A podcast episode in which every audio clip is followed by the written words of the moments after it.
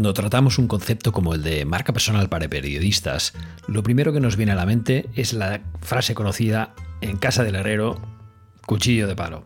Cuchara de palo también se utiliza a veces en España. Yo no sé si es tu caso como periodista, pero sucede con frecuencia que los grandes comunicadores no se cuidan de sí mismos y eso te incluye a publicitarios, a periodistas y a todo, toda la fauna del mundo de la comunicación, entre la que me incluyo. Hoy en el episodio 115 de Todo de Jamarca contamos con una invitada muy especial y está dedicado a marca personal para periodistas. En casa del herrero. Venga, vamos allá.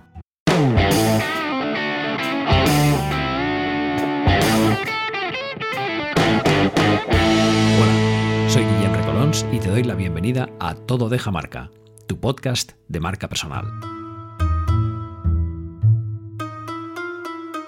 Y por si es tu primera vez, te cuento que este podcast trata de marca personal, de su proceso de gestión, lo que conocemos como personal branding, de relato personal, comunicación personal, propuesta de valor y todo, todo, todo lo que nos ayude a conocernos mejor, diseñar nuestra estrategia y nuestro plan de visibilidad.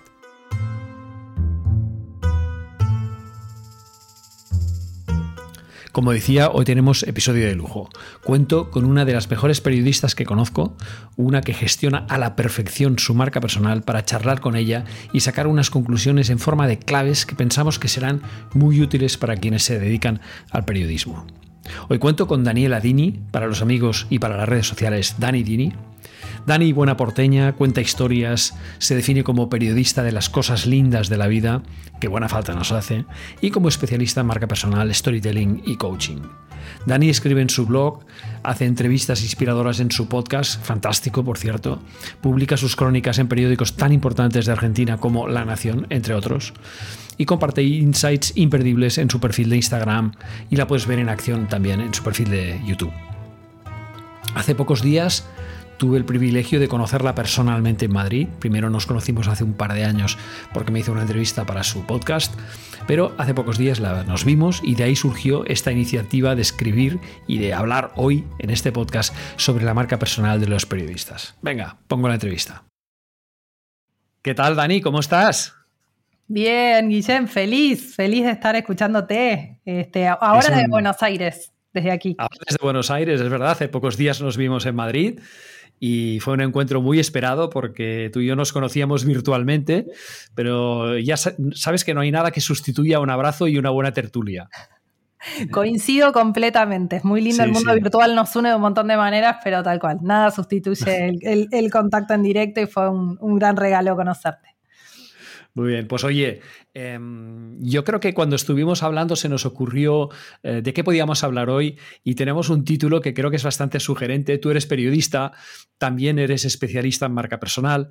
Yo no soy periodista, pero soy publicitario, que más o menos somos primos hermanos y también especialista en marca personal. ¿Y por qué no hablamos de eso de la marca personal del periodista, eso de en casa del herrero, cuchillo de palo? ¿Qué te parece? Me parece genial y bueno, y es un gran tema y un tema bastante polémico para, para los periodistas este, generalmente porque hay, hay, como una idea, y yo pensaba, ¿no? Cuando, cuando tú me decías este título eh, de En casa de reloj, cuchillo de palo, lo, compruebo una y otra vez. Eh, lo compruebo con colegas, con amigos, con gente que viene a mis talleres y son del ámbito de la comunicación. Y muchas veces también me pasa conmigo misma, debo asumirlo, ¿no? Em, pero sí creo que hay un... Tú gestionas muy bien tu marca, tú gestionas muy bien tu Gracias. Siempre pienso que podría hacerlo mejor y, que podría dedicarle más tiempo y armarlo más estratégicamente, como bueno, siempre está, ¿no? Eso de, bueno, sabemos que podríamos hacer algo más, pero em, gracias.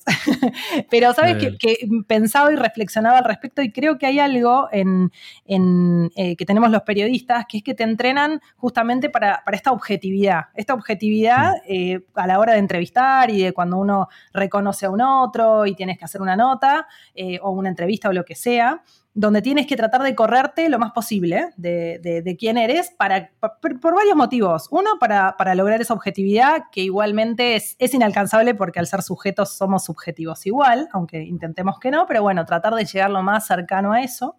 Eh, y segundo, porque, y esto lo creo yo también y lo, vivo así, eh, está esta idea de poder hacer brillar a nuestro entrevistado. ¿No? De, anteponer eso. Y eso es importante y por supuesto que lo es. Lo que creo es que no hay que confundir esa, esa, mm, este, esa posibilidad con eh, que cada uno de nosotros inevitablemente tiene una marca personal y tiene algo para contar y que quizá con, creo yo, con la llegada de las redes sociales, y ahí te abro como, bueno, otra, otra, otra instancia de, temas, em, podemos ser nuestro propio medio. Todos en realidad, periodistas y no periodistas de cualquier ámbito, ¿no? Y ahí, ahí se abre otra tenemos una, tenemos excesiva dependencia de las redes sociales y creo que nosotros podemos generar nuestras plataformas creadas a través de lo que somos, lo que sabemos y lo que queremos compartir, ¿no? Eh, sería un poco mm. esa, esa, esa, idea.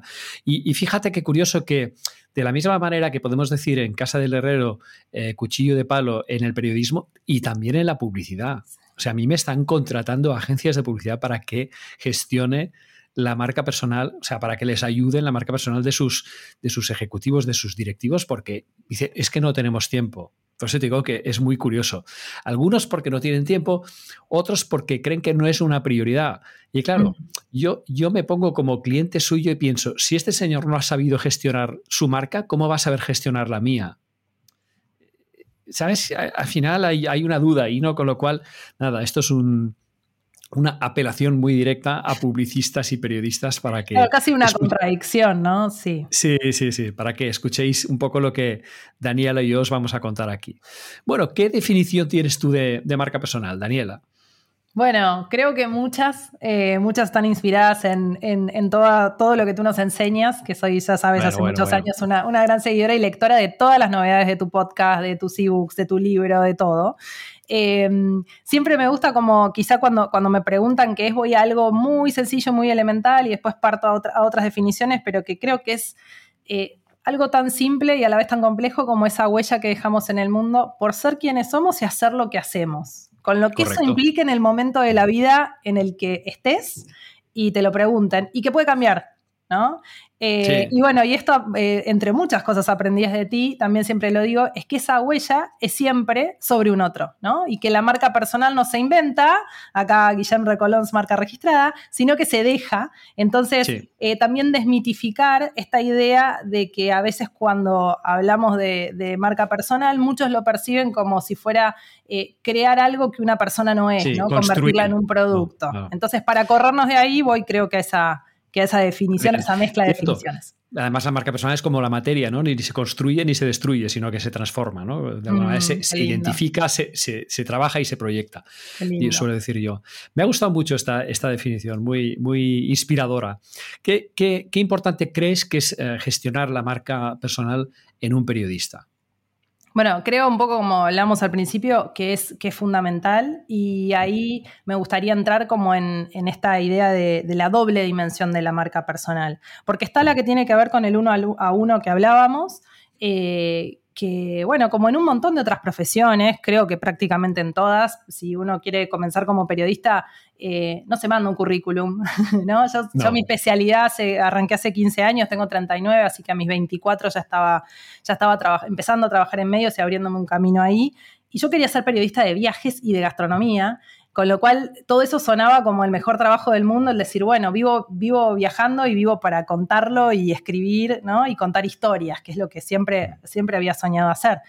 Em, y ese, ese comienzo, desde decir, bueno, ¿por dónde arranco? En realidad no era mandar un currículum.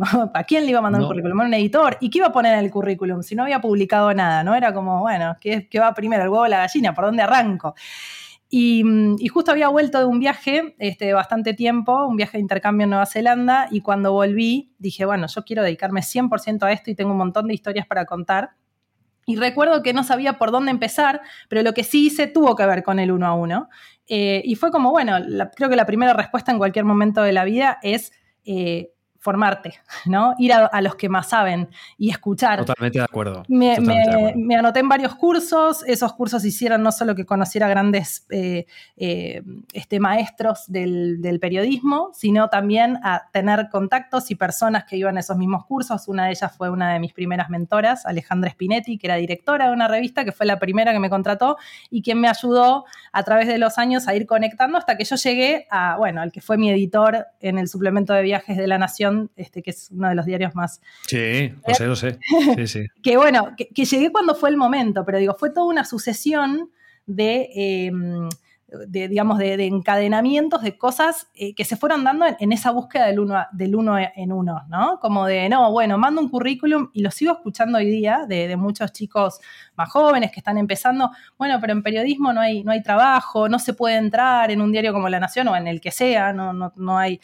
Y no, no, no, es, no es el... Ese es un camino, ¿no? Pero si solo te quedas con ese camino y con el no, bueno, seguramente sea, claro, eh, mucha gente se abona a lo que es la búsqueda pasiva de empleo, es decir, enviar un currículum esperando que pase algo y si envías un currículum lo que va a pasar con casi toda seguridad es igual a nada, ¿no? Eh, tú tienes que, tú tienes que em, crear tu propia marca para que sean los demás los que vengan a ti, que es un poco lo que tú hiciste, ¿no? En ese camino de, de descubrimiento, de autoconocimiento y de, entender cuáles son tus competencias fundamentales y tus diferencias y plasmarlas, pero no en un papel de un currículum, sino en una realidad, en publicaciones, en tus frases, en tus vídeos. Esa es, esa es la creación de la marca personal. No es lo que promete ser, es lo que haces. Es lo que en concreto hace, sí, qué lindo. es el resultado de lo que haces al final, porque claro, al final eh, un currículum no deja de ser un formato como muy encasillado, ¿no? muy limitado, en el que es muy poco posible poner todo un relato personal de las cosas que realmente has hecho, de las emociones que has utilizado para lograrlas, de las competencias que has utilizado, etcétera, ¿no? Con lo cual es un formato que yo lo veo. Eh, todavía necesario, todavía lo están pidiendo, pero hoy en día cualquiera que busque a alguien, lo primero que hace, y tú lo sabes, ¿qué es? Googlearte. Googlearte. Tal cual. Entonces ahí entramos en la segunda dimensión porque te decía, una es la, uno a uno, la marca personal en esa visibilidad eh, concreta, ¿no? Como personas, como cuando nos vemos esas redes sociales reales. Y la otra es nuestra marca personal o nuestra en el mundo digital o nuestra huella digital, como a mí me gusta decirle, ¿no? Y creo que una de las cosas, aludiendo a lo que tú decías, de buscar poner mi voz, porque te estoy hablando de hace 15 años atrás y no existía Instagram. Entonces, eh, recién yo me recibí y recién me, gradué de la universidad y recién empezaba Facebook, que no era lo que es ahora. Entonces yo dije, bueno, ¿cómo empiezo a unir eh, las cosas que voy publicando y los textos que escribo para que mis editores sepan que, puedo escribir bien y que puedo hacer una buena crónica o un buen relato de viaje? Bueno, armé un blog. que en aquel momento era el momento hit del Sí, señora. Primera lección, hay que tener una plataforma propia. Yo trabajé mucho, me acuerdo, con Google Plus, ¿sabes? La red social de mm, Google. Sí, claro. Todo eso se lo llevó el viento. ¿ah? Mm. Entonces, ha habido muchas redes que han desaparecido y no, eh, mm, no nos tenga que extrañar nada que pueda desaparecer Facebook, que pueda desaparecer Instagram, Twitter. Twitter ha estado a punto, le ha ido de poco y, no se sabe cómo acabará, ¿no? Entonces, em, eh, las redes pueden o desaparecer o bien mutar, por ejemplo, de una manera que, por ejemplo, todas sean premium. ¿No? Y entonces, claro, de repente desaparece la mitad de las personas que estaban. ¿Vale? Con lo cual, ojo con eso. Eh, una de las primeras recomendaciones de esta charla es, por favor, trabaja tu propia plataforma. En el caso de Daniela fue un blog, en el mío también fue un blog. Ahora tengo este podcast con el que estamos hablando. Daniela tiene ahora un canal de Instagram que os recomiendo muchísimo seguir, Dani, Dani Dini, eh, arroba Dani Dini. Por favor, seguirla porque es una maravilla las publicaciones que hace. Y, bueno, vamos a la siguiente cuestión, que sería eh, esas diferencias que tú has podido percibir en el tema de la marca personal entre España y Argentina. Uh, bueno, eso es muy interesante, Guillem, porque yo llegué a ti hace, hace unos años, siempre lo cuento ahí, este, mi, conexión fue una gran amiga con la que también trabajo, que es comunicadora, Belén Millán, y ella me acercó material y empecé a leerte y empecé a seguirte. Y bueno, tú eres además un semillero, ¿no? Porque siempre conectas con otras personas en, España y alrededor del mundo donde yo fui entendiendo que, claro, estaba súper desarrollado o en un nivel totalmente distinto al de aquí en Argentina. Entonces, cuando yo empecé en mis propias redes a comunicar eh, ciertas cuestiones de la marca personal y mis talleres y, bueno, mi, enfoque de, este tema, eh, tuve algunas, algunas, no muchos por suerte, pero tuve algunos mensajes medio este, ahí difíciles como, ¿no? como críticas a, bueno, pero que las personas no somos productos, ¿qué quieren hacer? ¿Qué es la marca personal? ¿no? Y surgía. Entonces ahí dije, bueno, ¿qué confusión que hay acá? ¿no? Esa es una interpretación muy común de personas, ¿no? De que cuando el, problema de la palabra marca es que muchos lo asocian a producto, cuando marca en mm. realidad es un campo de significados mucho más abstracto, mucho más, eh, en fin, mucho, que está mucho más por arriba de un producto, de un servicio determinado, ¿no? Ese, entonces, ese es uno de los problemas. Yo no, lo sé porque mm, quizá hablo un poco de, mm, por, por, sensaciones, pero yo, yo, por ejemplo, una de las primeras audiencias que tengo de mi blog es Argentina. Es decir, cuando yo miro, me sale México y Argentina en primer lugar, luego sale Colombia y luego sale España, ¿no? Con lo cual pienso, pienso que el tema de la marca interesa, pero en cambio, a la hora de pasar a la acción, es decir, personas que han acabado adquiriendo productos o servicios que yo hago, de Argentina, ninguno, ¿no? Y entonces, y en cambio, otros países de la, región sí, ¿no? Con lo cual, no sé si es que eh, a lo mejor el, el estado avanzadísimo de, tema de autoconocimiento que hay en Argentina, que esto sí que te lo puedo asegurar que está mucho más avanzado que en España, Esto te lo aseguro. No digo que todos los argentinos sean terapeutas, pero el nivel de autoconocimiento y el nivel de, de oratoria, cómo se, cómo se arma el lenguaje ahí, está muy avanzado. ¿vale? Yo creo que es un país bastante privilegiado en este aspecto. ¿no? Y entonces quizá la gente dice, ya tengo lo que necesito. No sé, es una, es una idea ¿eh? que me baila por la cabeza que podría ser esto, ese bajo interés que hay por la, por la marca personal en Argentina, o, no hay muchos autores, ¿eh? yo conozco algunos, pero muy poquitos, muy poquitos comparado con, no sé, con Colombia, por ejemplo, con, eh, con, México, ya ni hablamos, ¿no? O con, o con, Perú, ¿no? Que, que hay, bueno, hay cierto hervor, ¿no? Con el tema de la marca personal. Entonces, bueno, puede ser que sea eso, sí, sí. En cualquier caso, esperemos cambiarlo, ¿no? Sí, claro que sí, y creo que sí, creo que una de las, de, las cuestiones importantes es como desmitificar ciertas ideas erróneas de lo que es la marca personal o de dónde se puede abordar. Eh, porque creo que sí, es súper interesante, ¿no? Como abordarlo desde lo estratégico y que eso incluye, por supuesto, conceptos publicitarios y de marketing para ordenar, para ordenarnos y saber por dónde trabajar, porque si no, ¿por dónde arrancas a, trabajar? Pero bueno, que la esencia es ese autoconocimiento. Es, es la, como decías recién, ¿no? Como lo etimológico de la palabra, esa marca como una señal eh, que, o como una huella, ¿no? De que pasamos por ahí, ¿no? Claro, es que eh, el, autoconocimiento, digamos, es el, arranque, el principio de cualquier proceso de, gestión de marca personal, lo que se conoce como, como personal branding, ¿no? Es decir, lo hemos de equiparar a, los cimientos de un edificio. Es decir, sin, autoconocimiento el edificio cae, se derrumba, ¿no? Y, eso es un punto clave. Pero claro, luego una vez tú, tú, tienes esa parte más, si quieres, diagnóstica de saber dónde estás y cómo te perciben, hay una parte que es estratégica, que es dónde quieres ir y cómo quieres llegar. Y eso es clave, ¿no? Con lo cual, em, aquí en España mucha gente percibe la marca solo por la punta del iceberg, que es las redes sociales, y es posible que en Argentina perciban que solamente es el autoconocimiento. No lo sé. No sé si que puede ser, pero bueno, en cualquier caso. No, no, no. Eh, creo al revés, ¿eh? Creo que. a ver, si bien es lindo, como tú dices, ¿no? Qué lindo eso. Bueno, de hecho, dicen que tenemos el récord de, psicoanalistas en, no sé si en toda América o en parte del mundo, como una historia así, que no, no sé la estadística, pero, sé que. No sé si es un mito, pero, pero se habla. Sí, sí. de hecho, mira qué curiosidad. Eh, yo vivo en Buenos Aires, en un barrio que se llama Palermo, que tiene muchos Palermos: Palermo Sojo, Palermo distintos nombres le ponen, y donde estoy yo le llaman Palermo Freud, porque dicen que aquí históricamente había muchos psicoanalistas y que sigue habiendo, así que bueno. Eh, pero creo... El es un estado muy avanzado de la psicología, ¿eh? además.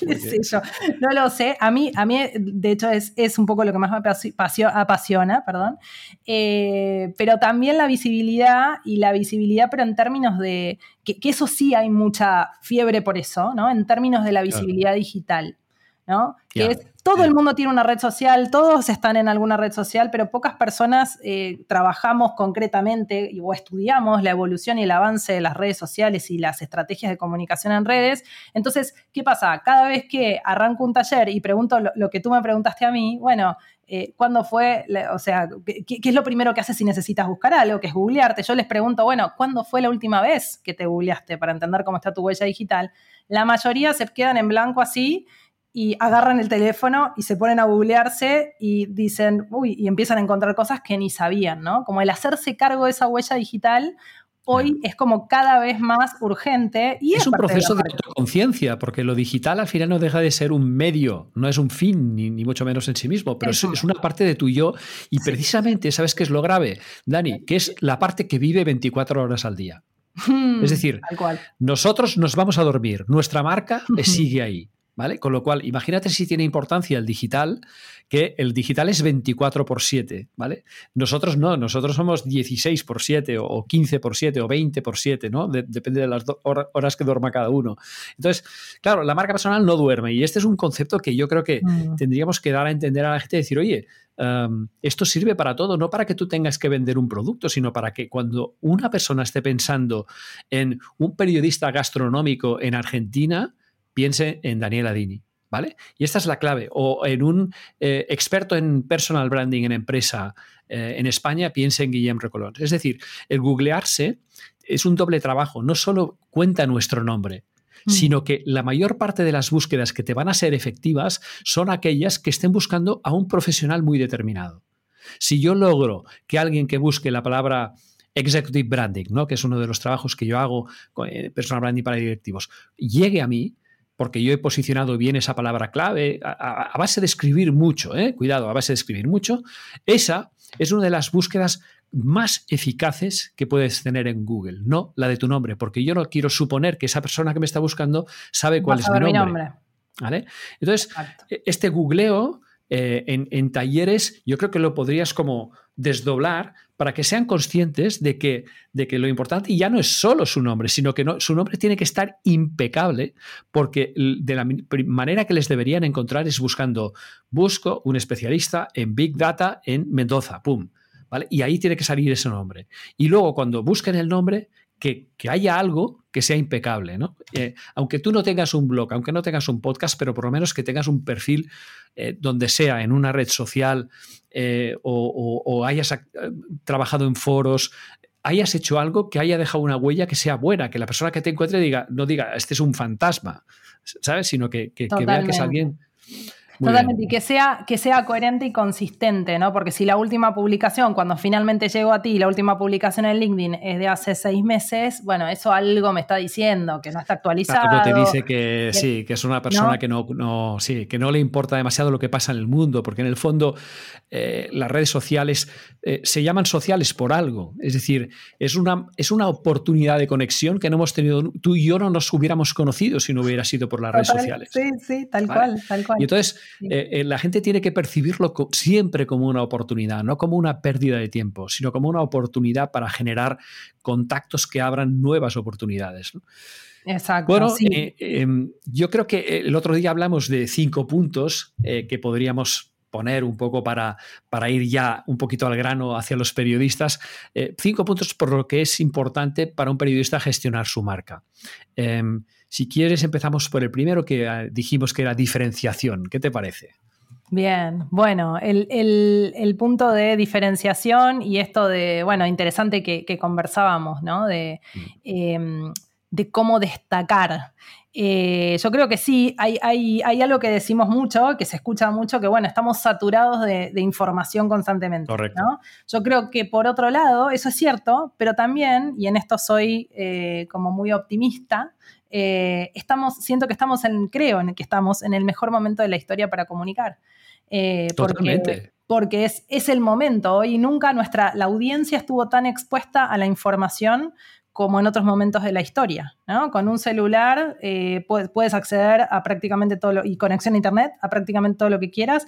Y si además pretendes em, convertir esas redes sociales o esa, o esa, huella digital en un medio, cualquier persona, sin ser comunicadora, puede hacerlo, lo cual, bueno, no quiere decir que eso luego sea bueno o no. Hmm. Entonces ahí creo que sí los periodistas tenemos, y los comunicadores, ¿no? Digo, tú también eres un comunicador y además de publicitario y, todo lo que tú haces, digo, eh, una, una gran ventaja que poner a jugar a favor. Entonces, em, creo que es una gran oportunidad. Totalmente. Yo, estoy contigo. Yo soy de la vía optimista. Pienso que yo hace 20 años, si quería darme a conocer, tenía que pagar anuncios en la prensa, en la radio, en la televisión, en donde fuera. Y ahora tengo la oportunidad de tener mi propio blog, que es mi casa digital, mi propio podcast, que es mi segunda casa digital, ¿sabes? De tener newsletters, que son herramientas que son plataformas propias, de tener cursos online, que son plataformas propias. Es decir, no dependo al 100% de lo que pase en una red social, sino que la red social la utilizo solamente para eh, proyectar las cosas que yo hago desde mis plataformas. ¿no? Y, puedo entender muy bien que a veces la conversación no se produce dentro de mi propia plataforma, sino en la red social. ¿Por qué? Porque la gente pues está ahí y no se tiene que mover, ¿no? Y, y eso está bien. Pero lo que sí es cierto es que es un gran medio de diferenciación. Yo creo que un periodista sin blog, aquí tenemos una persona en España que se llama Alfonso Alcántara, alias Oriento, que dice que eh, un profesional sin blog es un sin techo digital, ¿no? Es un homeless digital. Me parece una expresión muy buena, pero yo le diría que, yo no diría un profesional, pero por lo menos sí que diría un comunicador sin blog es un sin techo digital.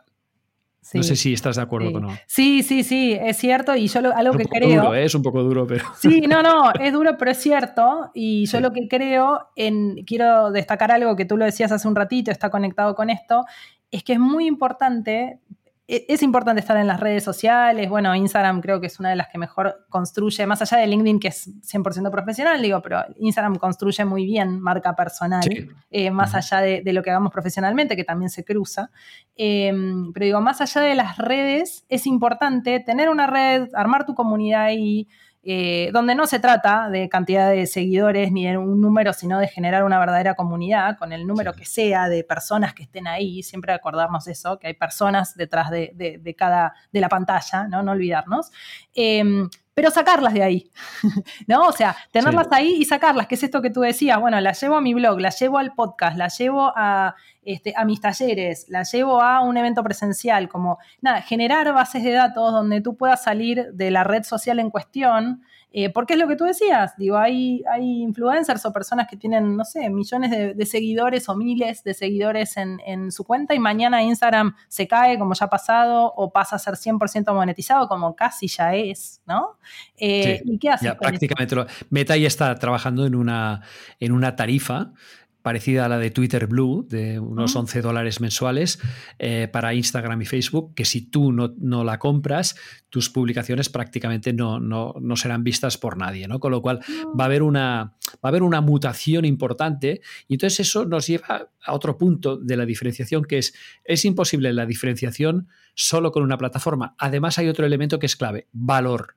Es decir, mm. si no hay valor, mm, tampoco van a llegar a existir. Es decir, si tú tienes tu propio blog, tu propio podcast, pero eres un Me Too, estás replicando lo que has oído por ahí, también es, estás, estás incurriendo en, un error que no te permitirá esa diferenciación, ¿no? Porque mm, te voy a poner una metáfora muy tonta. Mira, ser diferente puede ser salir a la calle y quemar un Corán. Muy bien, es, muy notorio, es diferente, pero ¿tiene valor? Entonces, toda diferencia tiene que ser relevante, tiene que aportar algo. Si no aporta esta diferencia, bueno, si no aporta, no importa, ¿no? Podríamos decir. Sí, un poco tal cual. Nunca mejor puesto ese nombre de tu libro. Nunca mejor puesto, nunca mejor puesto. Perfecto. Bueno, pues hemos hablado de diferenciación. El segundo punto de los cinco que vamos a tratar es credibilidad. Y aquí sí que eh, este me parece que es, que es vaya, uno de los, uno de los puntos clave, ¿no? Porque mm, la diferenciación necesita también la credibilidad, esto es lo que estábamos diciendo antes, ¿no? Salir y quemar una bandera, salir, eso, bueno, te hará famoso un día, pero, pero ¿dónde está la esencia para que luego te sigan, te sigan, te sigan y quieran saber más de ti y estén dispuestos a pagar por lo que tú haces, ¿no? Con lo cual tienes que generar ese punto de credibilidad, ¿no? Y ahí está más en lo que haces que en lo que dices. ¿Sí? Exacto. Sí, sabes que cuando, cuando conversábamos esto y pensaba en este punto, me, recordaba a mí misma, ¿no? Cuando yo empecé como periodista, que como te decía, hace 15, 16 años, eh, yo me fijaba quiénes eran los que ya estaban haciendo lo que yo quería hacer. Por supuesto que había periodistas cronistas de viajes y periodistas que yo seguía, que eran referentes, los editores a los que quería llegar que también escribían, ¿no? Como eh, seguía a esas personas y tenía un poco la sensación, ¿no? Que que los periodistas no seguíamos las firmas entre nosotros, ¿no? El valor de la firma sigue, sigue estando en algún punto, digamos, pero ahora con las redes sociales se, amplificó todo esto más. Eh, digo, pero era como, bueno, nos seguíamos nosotros las firmas. Creo que nadie abría el suplemento, ningún lector en general abría el suplemento de viajes del domingo y leía, bueno, esta crónica la firmó Daniela o la firmó quién, ¿no? Como, pero mm. nosotros sí, entre nosotros, ah, tal hizo esta nota, tal, qué bueno esto. Bueno, y nos íbamos siguiendo. Yo porque, bueno, estaba empezando, pero digo, siempre fue así. Ahora, lo que cambió con los años, gracias a las redes sociales, donde tu propio nombre, más todavía, y tu propia firma trasciende la, firma en el medio de comunicación en cuestión. Totalmente. Es que los lectores, la audiencia. o sea, la humanización de la marca es lo que le da credibilidad. Es decir, yo no creo en el diario X, en La Vanguardia, que es un diario de España o en el país, sino que creo en el artículo de Xavier Marcet de La Vanguardia de todos los domingos, que ese es el que, e, ese es el que le da valor a un producto marca La Vanguardia, ¿sabes? Es decir, que mm, de alguna manera eh, se ha invertido una balanza que era que en los años finales de los 90, principios de 2000, la publicidad de las marcas, em, eh, nosotros creíamos en un 90% en ellas y ahora solo en un 30%. Y en cambio ahora creemos en un 90% en las recomendaciones de personas. ¿Por qué? Pues muy sencillo. Como dice Yuval, Noah Harari, ¿no? el, que escribió Sapiens y Homo Deus y, todo esto, mm, la marca, la empresa, el dinero, eh, muchas son realidades imaginadas, no existen, son abstracciones puras que hemos ingeniado los hombres para poder organizarnos y pasar de grupos de 35 individuos dominados por un macho alfa a poder vivir en ciudades de millones de personas. entonces, todo eso son realidades completamente imaginadas. Con quien sí hablamos es con personas. Y eso lo digo en plena era de la robótica. ¿eh? Seguimos hablando con personas. Sí, y va a ser el gran diferencial, ¿no? Para sobrevivir a esa humanidad.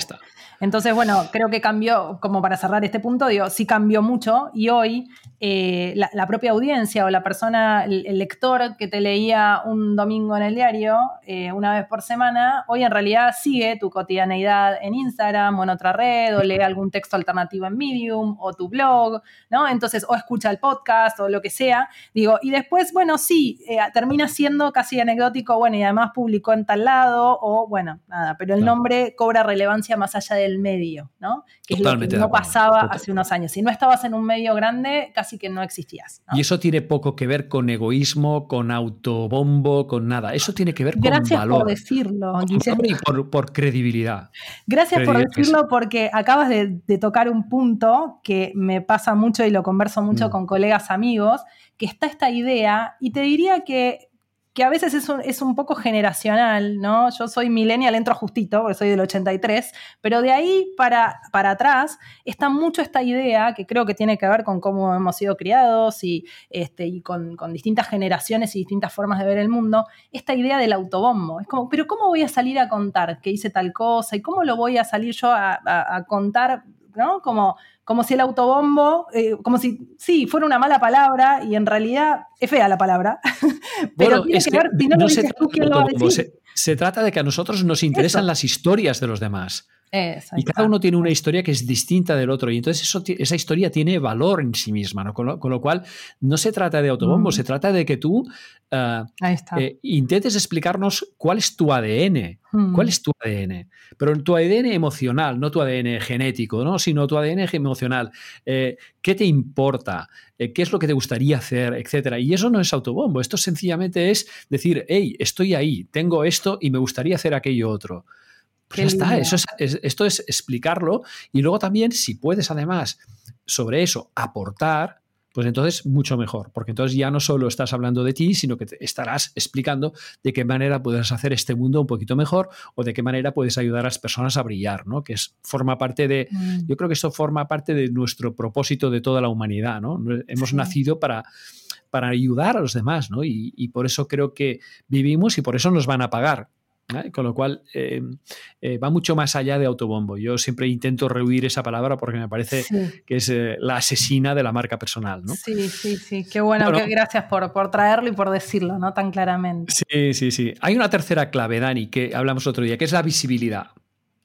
Sí, ¿Qué te parece para los periodistas? ¿Qué pueden hacer los periodistas que les mejore su visibilidad? ¿no? Pues Yo creo que, que, el punto, tal cual, el punto es, eh, bueno, lo que hablamos recién, no caer en esta idea errónea de que salir a contar lo que haces y a compartir tu trabajo y las notas que publicas o tu podcast o, o, o donde sea que trabajes, si trabajas en un medio tradicional, eh, salir de esa idea y saber que si no lo haces tú, no lo va a hacer nadie por ti, porque el medio, el medio tradicional no va a salir a... son muy pocas las veces que, que eligen empujar a, a una figura. ¿No? Es determinada. Quizá pasa en otros medios, ¿no? Yo vengo más de, radio y de, diario y revista de medio gráfico y digital. Eh, pero bueno, en algunos otros, eh, quizá los, los más televisivos, de repente, bueno, suceden otras cosas, son muy diferentes. Eh, pero yo siempre creo que lo que rige es que lo que no cuentes tú, nadie lo va a salir a contar por ti. Y creo que también, corriéndonos justamente de la idea errónea del autobombo, yo coincido contigo con que con que todos traemos, un, eh, traemos nuestros dones con nosotros y que es una responsabilidad encontrar cuáles son, encontrar cuál es ese valor que ese, es ese valor que aportamos y compartirlo y darlo al mundo, ponerlo al servicio de la manera que sea, ¿no? Nos toca desde la comunicación en nuestro caso y en el acompañamiento. Eh, pero si tú no lo haces, nadie lo va a hacer por ti y es una responsabilidad con nuestra existencia casi, ¿no? Totalmente de acuerdo. Mira, eh, hay dos maneras de enfocar el mundo, ¿no? Y en, el tema de marca personal. Una es que tú imagínate que vayas a dar una clase a un grupo de universitarios sobre lo que sea, ¿no? Sobre marca personal, imagínate, ¿no? Y, y entres y digas, hola, me llamo Guillem Recolons y soy experto en personal branding. Muy bien, pues oye, pues que estás proyectando autoridad. Pero imagínate que en vez de eso dices, hola, me llamo Guillem Recolons y estoy aquí para hacer vuestro talento visible. Claro, ese es un poco el, lenguaje que tenemos que, habituarnos un poquito. La gente le da igual lo que tú seas. Lo que, lo que quieren saber es qué vas a aportar. Mm. ¿Qué les vas a aportar? Por tanto, este ejemplo que te he puesto, que puede ser muy tonto, creo que lo, podemos aplicar mucho en la vida real. Eh, ¿Para qué he llegado aquí? Pero no pensando en mí, sino estoy aquí para que tú, ¿vale? Te transformes o veas, pienses de una manera distinta o puedas aprender esto o puedes aprender el otro, ¿no? Y ese es, un punto clave que tiene mucho que ver con toda la estrategia de marca personal, con la propuesta de valor, ¿vale? Con lo cual, mm. eh, eso, eso, ahora estábamos hablando de visibilidad y me he acordado de una frase de Neus Arqués, que aquí en España la consideramos la, madre de, la marca personal porque publicó el primer libro en 2008, eh, y ella dice, si no te ven, no te compran. Hmm. Y, bueno, a mí la palabra comprar la veo un poco mercantil, pero creo que la idea se entiende perfectamente. Entonces, claro, si tú eres periodista y no te preocupas de tu propia visibilidad, claro, eres inencontrable. Porque, porque no vas a contar con la ayuda, o sea, solo vas a contar con, la, con el boca a oreja, vamos a llamarlo así, con el word of mouth que llaman los ingleses, pero no vas a contar con la, gran oportunidad que te dan la, exposición de las redes sociales de los blogs, de los podcasts, etcétera. Con, lo, cual, yo creo que esta podría ser una buena conclusión en la frase de Neusarqués sobre este punto: si no te ven, no te compran. Me encanta. La cuarta clave, definimos que eran las oportunidades profesionales. ¿Cómo ves eso? Yo esta también la veo. Hemos elegido cinco buenas, ¿eh? Están buenísimas, todas son para seguir charlando muchísimo. Realmente estoy como mi cabeza está como en mil lugares y recordando un montón de cosas. Eh, pero definitivamente, ¿no? Como, como cultivar y trabajar sobre nuestra marca personal te abre oportunidades. Primero porque distinto a lo que pasaba hace, y no voy a hablar de hace un siglo atrás, voy a hablar de hace 15 años, 20 años atrás y quizá hasta menos también. Em, ya no empiezas en un trabajo y estás en ese trabajo hasta el final, hasta tu jubilación, ¿no? Como, mm. si bien tengo muchos, muchos colegas que, bueno, que empezaron a sus 20 años en un medio y que han crecido y que, hoy están en cargos de dirección muy altos o son editores. no es así. claro. el mundo es líquido, el mundo es líquido, sí, sí, totalmente. Entonces, si tú eres el medio para el que trabajas, ¿quién eres? Porque mañana ese medio, con las transformaciones que hay, la digitalización y un montón de cuestiones, eh, desaparece, quiebra, cambia, cambia de recursos, achica, achica sus recursos o lo que sea, que es lo que pasa en todos los trabajos prácticamente, ¿no? Estamos viviendo una época de aceleración de cambios enorme. ¿Quién eres? ¿No? Entonces, eh, se juega también que, bueno, en, ciertos eh, tipos de periodismo especialmente, cada, medio, y no soy inocente en esto, ¿no? Tiene una ideología, entonces también estás, te conectas tu marca personal a, cierta ideología, pero no significa que te estés casando con eso, ya no.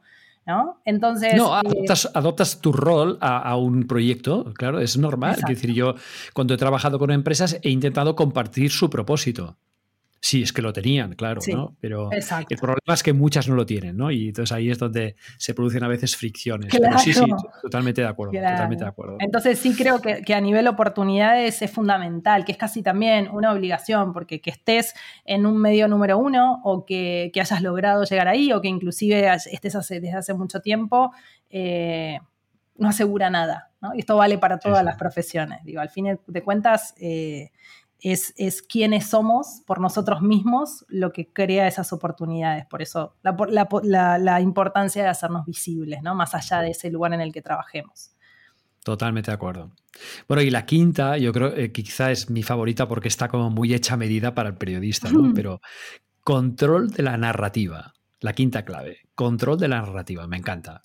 Bueno, esto, ¿no? Esto que también que, hablábamos nosotros, justamente al, eh, al poder expresarte en espacios propios, y al tener esto, ¿no? Este afán, porque creo que todos los que nacimos con, esta, eh, con esta vocación de comunicar, necesitamos comunicar, necesitamos encontrar y contar esas historias. Es, es, una pulsión casi, ¿no? y tú decías esto, tan lindo de que al final la gente necesita, eh, quiere escuchar, ¿no? Nos interesan las historias de los demás, me lo acabo de notar, me encantó, ¿no? Esto de, que, de que el mundo necesita historias. Entonces, justamente el poder tener eh, espacios propios, sea una red social, sea un podcast, eh, sea un blog, sea todo eso junto o lo que quieras, este, digamos, donde quieras expresarlo. Em, un newsletter, ¿no? que cada vez hay más. Conozco, tengo muchos colegas que hacen cosas paralelas y muy diferentes a, sus especialidades como periodistas, pero que hacen, no sé, newsletters literarios que son fabulosos de su registro de vida diaria. Eh, y, bueno, y todo eso suma, ¿no? Todo eso suma, conecta eh, y bueno, y, y, y, no hemos de tener miedo en cuanto a narrativa, no hemos de tener miedo tampoco a exteriorizar, por ejemplo, nuestras pasiones. O sea, yo, yo me gusta mucho la fotografía. Bueno, pues yo en Instagram publico cada semana un par de, un par de fotografías, pues que no, no son y la música, pues que conozco cosas por ti. Y la música también. Un día a la semana hablo de música y tal. Son mis pasiones. Las pasiones hablan de nuestros valores, ¿vale? Por mm. tanto, yo creo que estamos introduciendo elementos narrativos y elementos de personalidad y de marca muy importantes cuando nosotros somos capaces de exteriorizar las cosas que nos mueven, que nos apasionan, más allá del trabajo de, la, de lo que llamamos la job description clásica. Entonces, yo creo que el dominio de la narrativa en el caso de periodistas es, vaya, no afín, sino que es casi mm, indispensable y obligatorio. ¿no? Con lo cual, si tuviéramos que resumirlo, eh, estos cinco puntos, los recordamos, ¿no? Hemos dicho diferenciación, credibilidad, visibilidad, oportunidades profesionales y control de la narrativa. Bueno, yo creo que por lo menos un poquito de provocación la, hemos, puesto sobre la mesa, ¿no? Ojalá, ojalá. Y solo querría como sumar a, esto último, ¿no? Algo que lo hemos conversado, por suerte en vivo, que fue tan lindo, tan lindo nuestro encuentro en Madrid, eh, que yo creo que en que las personas, me gusta usar esta metáfora, ¿no? que las personas somos grandes universos compuestas por distintos mundos y, conectado con lo que tú acabas de decir, las pasiones son parte de esos mundos y son también parte de, como decías tú, ¿no? de lo que conforma nuestros valores y también en esa mezcla ¿no? de, mundos que, somos, eh, los que hacen a nuestra singularidad y a nuestra, nuestra singularidad y a los seres únicos que somos. ¿no? Entonces, bueno, salir a contarlo es nuestra, nuestro compromiso. Somos, somos, personas únicas, ¿no? Ahí reside la singularidad, pero para que la gente lo perciba como tal, tenemos que abrir nuestra mente y tenemos que abrir nuestra comunicación para que los demás perciban esta eh, uniqueness que hablan los ingleses, que yo creo que es una mm. frase que no existe en castellano, ¿no? Unicidad, no me gusta, ¿no? Pero uniqueness sí que es, eh, es eso que nos hace singulares, lo que nos hace únicos, ¿no? Y, curiosamente, mira, eh, ya que hablabas de esto, te tengo que decir que el post de mi blog que más se lee es uno que, que habla de eh, de eso, de la singularidad del, ser humano. Y, mm. utilizo la figura del principito de una conversación que tiene con el zorro, que dice, para mí eres un ser, si me domesticas, seré único para ti en el mundo, ¿no? seré, seré diferente, seré especial. Y es un poco esa idea de singularidad que es imposible que se produzca si tú te cierras si no comunicas, si no expresas tus valores, si no transmites mm, tus competencias, si no emites una propuesta de valor, si no te, te afilias a un propósito que tenga algo bonito para dejar al mundo. ¿no? Entonces, son, son toda una serie de cosas. No vamos a hacer aquí un curso de marca personal, pero son toda una serie de cosas que vistas así eh, em, eh, aisladamente puede que no tengan importancia, pero cuando las unes todas, eso crea mucha fuerza. Crea, crea mucha fuerza.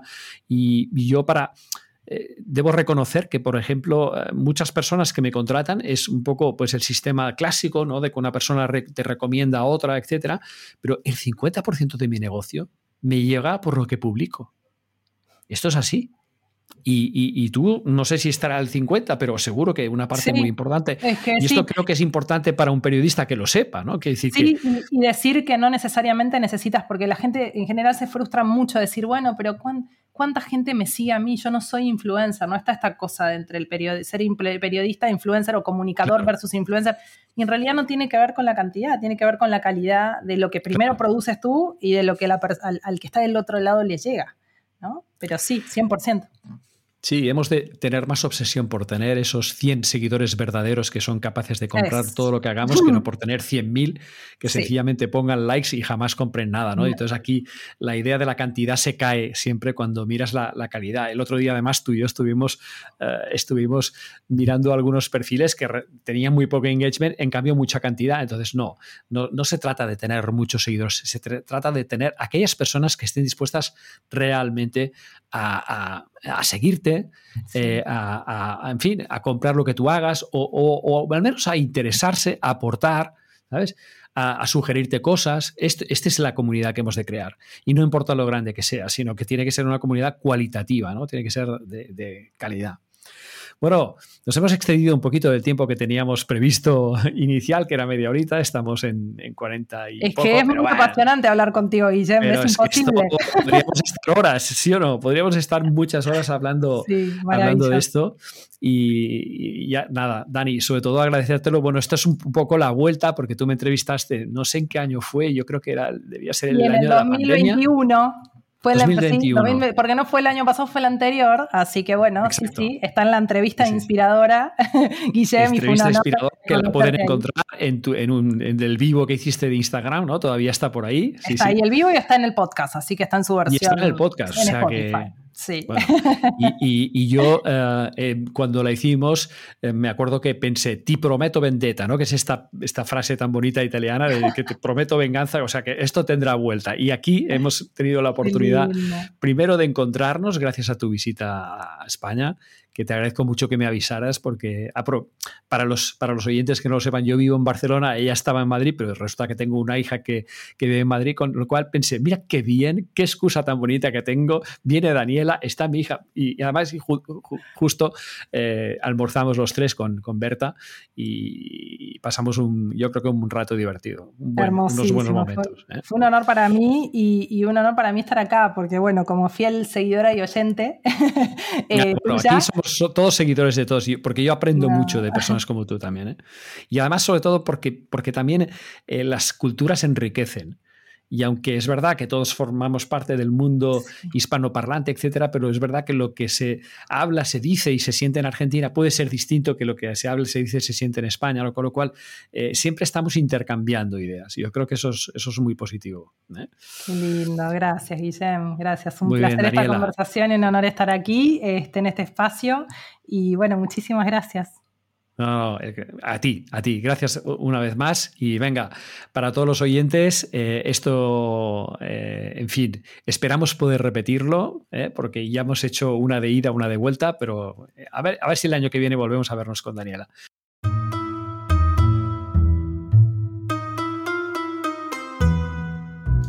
Qué crack, de verdad, ¿eh? Hablar con esta mujer yo creo que te da minutos extra de vida, te lo digo en serio. Bueno, espero que te haya sido útil este episodio 115 de Todo de Jamarca en que Dani Dini y yo hemos revisado, entre muchas otras cosas, la importancia de la marca personal para los periodistas.